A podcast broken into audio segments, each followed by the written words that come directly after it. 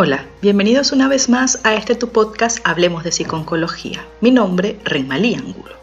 Seguimos con nuestra serie de podcasts relacionados con el mes de la prevención del cáncer de mama y estamos felices de realizarlos en colaboración con la Sociedad Anticancerosa de Venezuela, quienes con su campaña Abrázate a la prevención del cáncer de mama promueven la prevención y la detección precoz de esta enfermedad. El cáncer de mama constituye una de las neoplasias más frecuentes en mujeres a nivel mundial. Es la principal causa de muerte entre mujeres de 35 a 55 años en los países desarrollados. Es un tumor raro antes de los 25 años y su frecuencia aumenta de forma continua con la edad y alcanza su mayor incidencia en edades avanzadas. Constituye la tercera causa de muerte por cáncer a nivel mundial. Por numerosas vías se ha recalcado la importancia que tiene el diagnóstico precoz de esta enfermedad para su posterior tratamiento y así mejorar las probabilidades de supervivencia ante la enfermedad. Hoy hablaremos sobre el autoexamen de mama y te daré las pautas y las señales de alarma que tienes que seguir al momento de hacerlo. ¿Comenzamos? Hablemos un poco sobre en qué consiste el diagnóstico precoz del cáncer de mama. La detección precoz del cáncer de mama consiste en realizar una serie de procedimientos para detectar la enfermedad no diagnosticada en una persona supuestamente sana mediante la determinación de los factores de riesgo, el empleo de diversas técnicas como la mamografía, el examen físico y el autoexamen. Estas dos últimas consideradas como las más importantes para su detección temprana. Pero, ¿qué es el autoexamen de mama? Un autoexamen de mama es un chequeo que una mujer realiza para buscar cambios o problemas en el tejido mamario. Consiste en la palpación detallada de cada seno para detectar la aparición de alguna alteración o anomalía. Es un método fundamental en el diagnóstico precoz del cáncer mamario, por lo que constituye un instrumento de prevención de esta entidad de vital importancia para el equipo básico de salud en el nivel primario de atención médica. La autoexploración de las mamas se recomienda a partir de los 20 años, entre el quinto y séptimo día anterior o posterior del ciclo menstrual, ya que es cuando los senos están más blandos y menos sensibles. Además, es menos probable que existan protuberancias propias del ciclo hormonal. Las mujeres que ya no presentan menstruación habrán de realizarlo un día específico de cada mes. El principal objetivo del autoexamen mamario es que la paciente conozca sus senos, saber cómo son, qué ha estado allí siempre y qué se ha desarrollado nuevo. De esta forma, ante la duda del desarrollo de una masa normal, pueda recurrir al médico. Algunas personas se preguntarán si este tipo de exámenes tiene algún riesgo. El autoexamen mamario para el reconocimiento de las mamas es una manera segura de familiarizarte con el aspecto y la sensación normal de tus mamas. Sin embargo, hay algunas limitaciones y riesgos entre los que se incluyen el presentar ansiedad causada por el hallazgo de un bulto. Ante esta eventualidad, tienes que saber que la mayoría de los cambios o bultos que las mujeres encuentran en sus mamas no suelen ser cancerosos. Incluso así, encontrar algo sospechoso en tus mamas puede volverte ansiosa acerca de lo que pueda significar.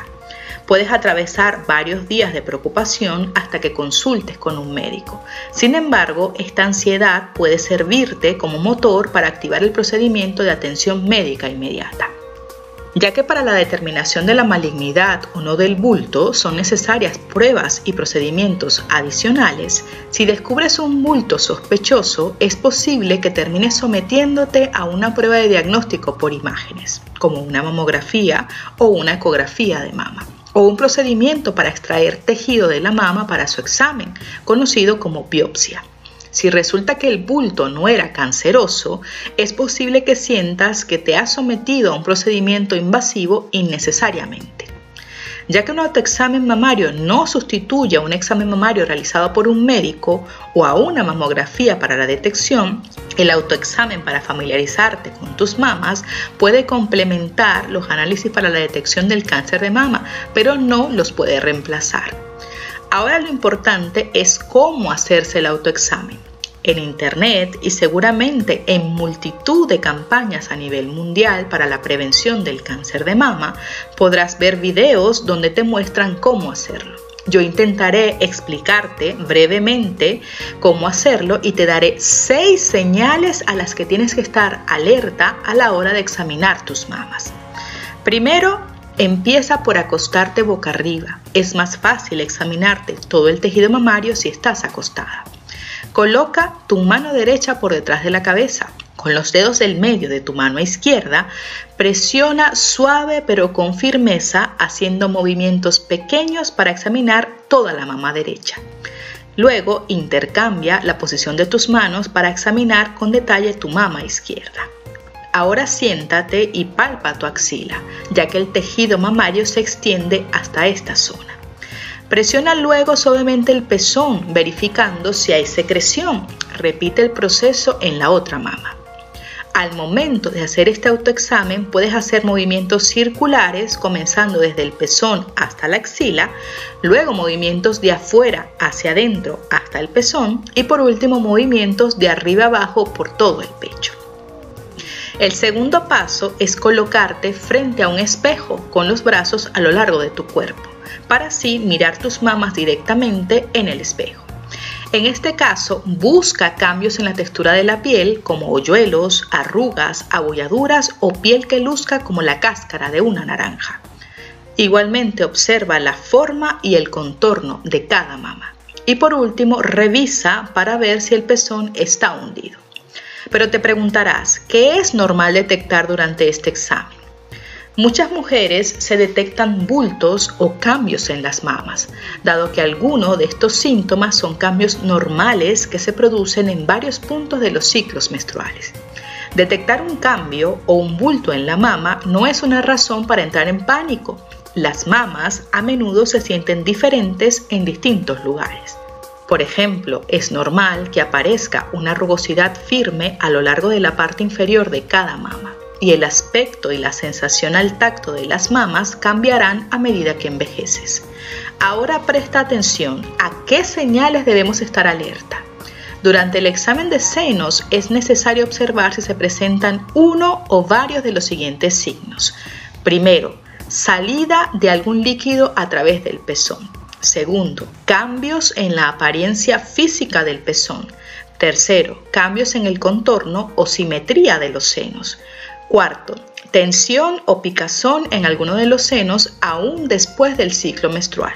Quinto, hoyuelos o hendiduras en la piel en alguno de los senos. Y sexto, la presencia de una masa. Lo que queremos lograr con esta información es promover la detección precoz del cáncer de mama. Por eso te invitamos a tocarte y a cuidar tus mamas con el autoexamen mensual. Aunque la técnica del autoexamen mamario no siempre es una manera fiable de detectar el cáncer de mama, una cantidad importante de mujeres informa que el primer signo de cáncer de mama fue un nuevo bulto en la mama que descubrieron ellas mismas. Por este motivo, los médicos recomiendan familiarizarse con la consistencia normal de las mamas. Si adviertes cambios nuevos en las mamas, habla con el médico al respecto. Si bien la mayoría de los cambios que se detectan en las mamas durante un autoexamen tienen causas benignas, algunos cambios pueden indicar algo grave, como el cáncer de mama. En la lucha contra el cáncer de mama, la prevención, el diagnóstico precoz y el tratamiento son nuestros mejores aliados. No permitas que la duda o el miedo te paralicen, al contrario, utiliza la información como una herramienta para cuidar de ti. Haz el autoexamen. Como nos dicen nuestros amigos de la Sociedad Anticancerosa de Venezuela, abrázate a la prevención del cáncer de mama. En tus manos está la detección precoz de esta enfermedad. Para más información, recuerda visitarnos en nuestra página web www.hablemosdepsiconcología.com y en nuestras redes sociales con el arroba Hablemos de Psiconcología. Ahora puedes escucharnos en todas las plataformas de streaming. No olvides suscribirte a nuestro canal en YouTube y de activar las notificaciones para no perderte ninguno de nuestros episodios. También estamos en Patreon por si quieres colaborar con nosotros. Gracias por escucharnos. Seguiremos hablando.